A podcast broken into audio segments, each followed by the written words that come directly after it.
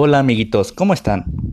Hoy les platicaré sobre un tema muy muy interesante y muy muy muy delicioso, la ensalada César. Pero antes que nada, empezaremos con un poco de su historia. Fue en Tijuana, México, allá por el año 1924. El creador de la auténtica ensalada César fue César Cardini, un chef italiano que emigró de Milano a México.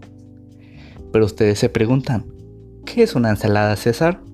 Pues es una ensalada de lechuga romana y trozos de pan tostado, con jugo de limón, aceite de oliva, huevo, anchoas, ajo, mostaza de Dijon, queso parmesano y pimienta negra. Y todos han preguntado, ¿cómo se hace una ensalada César?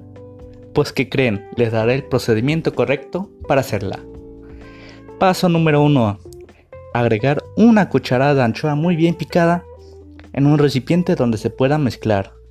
Después agregar una cucharada de diente de ajo finamente picado con aceite de oliva. Paso número 2. El huevo pasarlo 16 segundos en agua hirviendo y agregar la pura yema.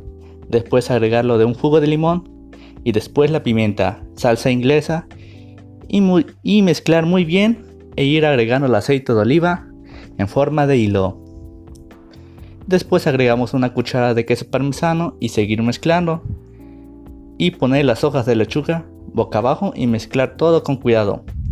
Y acompañamos con unos trozos de pan tostado y parmesano encima. Qué delicia amigos, en verdad, súper recomendado.